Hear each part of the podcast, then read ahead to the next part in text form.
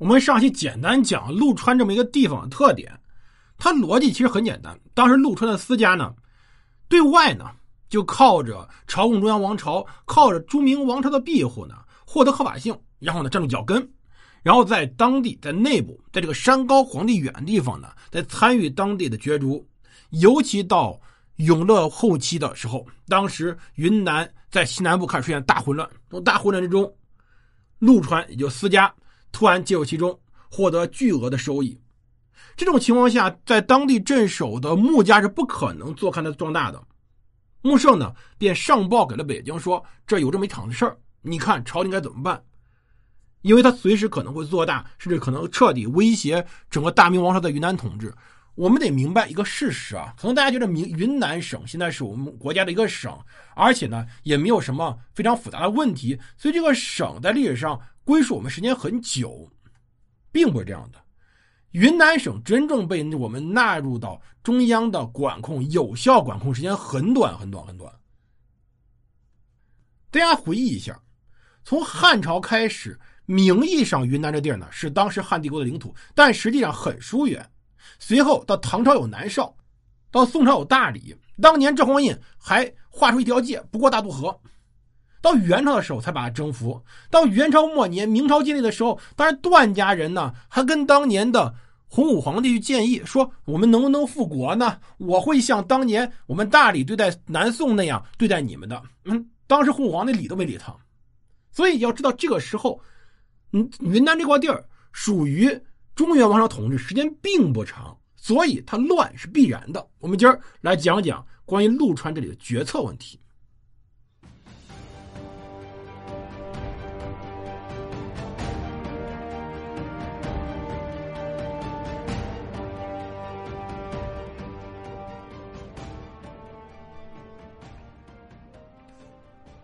欢迎大家收听蒙头读书。大家好，我是胡蒙，这里是我们的战争史。我们来接着讲土木堡之战之前的一个重大战役，叫陆川之战。这个仗，大家去看很多关于土木堡的文章啊，什么不写它。我说你不写它，你怎么去写土木堡？就是土木堡这个事儿，你一定要考虑到它背景中有这么两场同时在爆发的这事件，一场是在浙江闽闽浙那边，一场是在云南这边。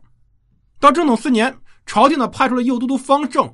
都督佥事张荣到云南去和穆圣去商讨怎么办，确实要征讨私家人，尤其是当时屡犯孟定、南店、甘崖、腾冲这等地的这些四王法，要征讨他。这明军出击了，当时呢四王法马上说我要投降。这里要说明一下，这个四王法应该就是我们上期所说的四任法。为什么这样说呢？因为我查查资料里面。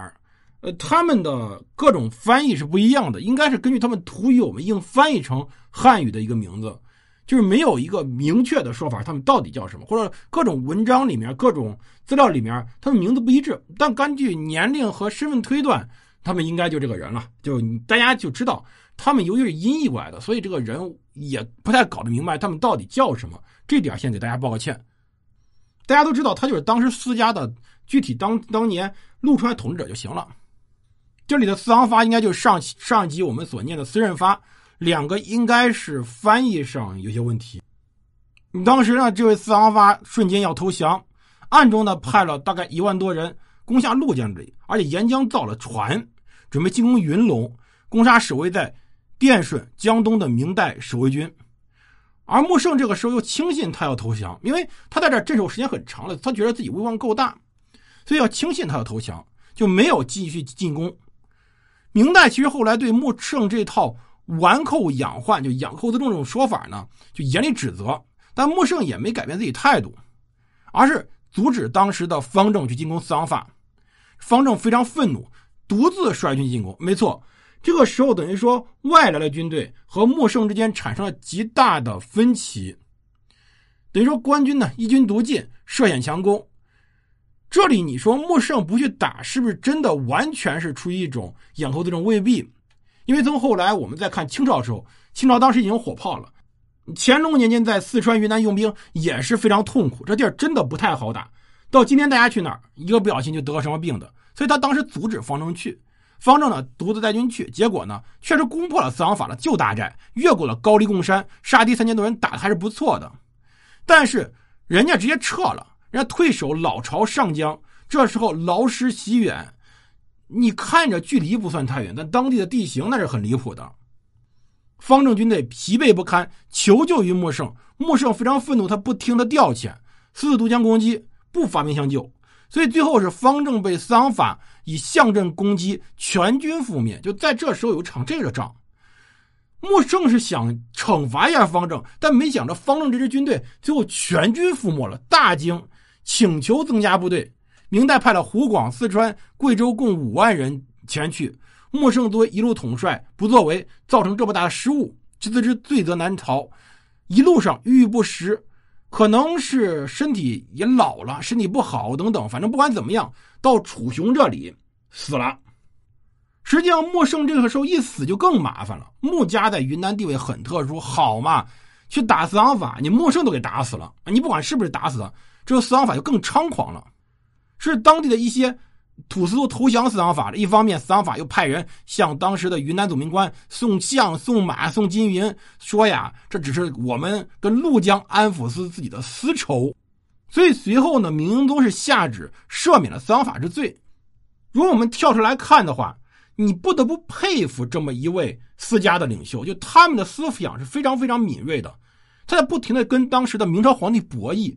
或者说，在不停的在作死的边缘试探。当然，你如果踩过去可能会作死，但是你踩过去也会有利益啊。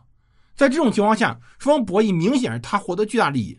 某种意义上来说，陆川司是这么扩大的扩张，使得明王朝内部开始展开了激烈辩论。哎，到底该怎么处理他们？这成了大麻烦了。你不处理是不行的。这就要点明当时一个大背景了。在正统初年的时候，还是继续在从洪熙朝到。宣德朝这么一个大的收缩过程中，什么叫收缩呢？在我们看的永乐朝，永乐朝二十二年太能折腾事儿了。你看我们那个节目讲了多少期？哎，北几次北伐，又是下南洋，又是不断的征讨，还顺便打一下越南、安南、远征安南，等等等等这些问题，甚至包括在西北也在扩张领土。永乐大帝确实扩张非常厉害，但是他给整个永乐朝的朝政压力也很大。当然，我们要强调，永乐朝朝政压力大，你不能说全是因为永乐自己的问题，但是他的压力其实某种上到后来到洪熙朝到宣德朝后面的人也确实受不了。很多人说呢，洪熙朝、宣德朝后来爆发农民起义，那这都是洪熙朝、永宣德朝的问题，跟永乐朝没关系，这不能这样算。只能说当时的扩张确实使得明朝的财政压力很大，而明朝财政呢又一盘烂账。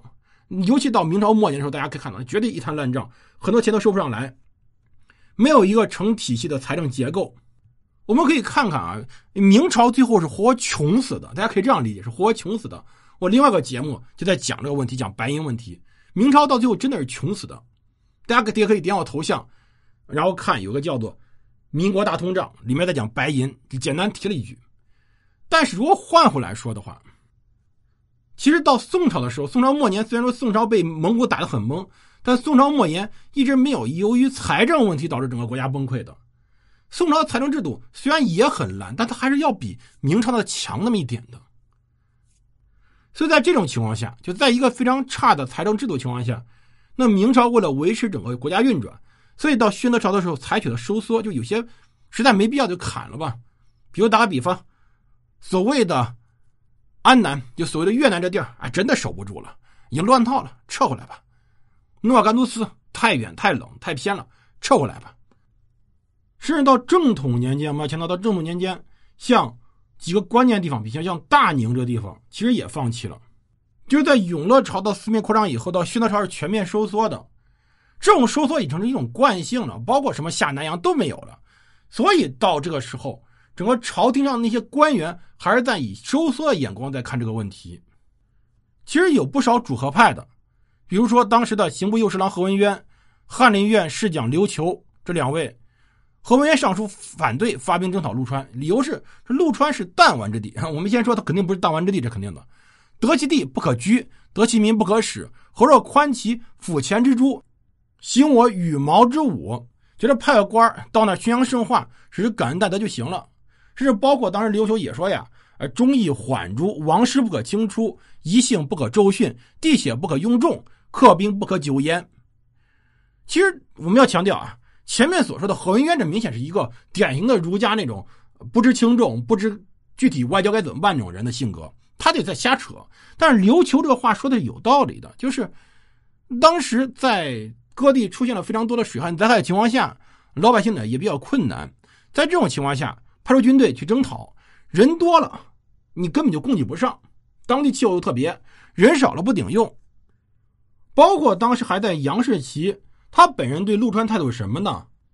剿抚兵众，以抚为主，就是这地儿呢，咱也确实打不过。你这样吧，先在那屯田，然后给他压力，如果能谈拢就谈，谈不拢再打。这是当时他们的想法。这个想法对不对？我们后面再说啊。这个意见首先遭到不是当时明英宗的反对，是当时的主战派那些将领的反对。比如说最典型的，当时的太师英国公张府。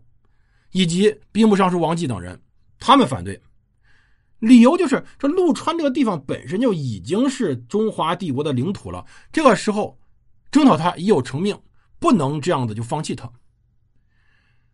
后面的历史记载就很有意思了，后面历史记载说呀，当时的正统皇帝年幼，王政专权，急功好利，欲视为荒服，而王继呢又想投效王政，因此呢。主战败的意的意见得以实行，这话吧，大家琢磨琢磨啊。这个时候正统四年，正统五年，这个时候小皇帝年龄已经长起来了，他这个时候已经十四五岁了，他已经有自己独立想法了。我们想啊，即使说，哎，大家看着现在十四五岁都是小孩但你说十四五岁的小孩有没有雄心大志呢？尤其你给他无上权力以后，他有没有想法呢？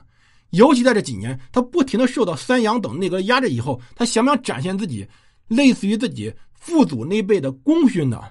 他绝对有这个想法，他有这个想法，再加上当时朝政中有这位一位老太师支持作战，所以他所支持作战，所谓的王振想欲视为荒服，这话的主语不对，是他朱祁镇想视为荒服，所以便有了这么一个陆川之争。那关于这场仗是怎么打的，我们来。接着讲我们的故事，感谢收听，我们下期再见。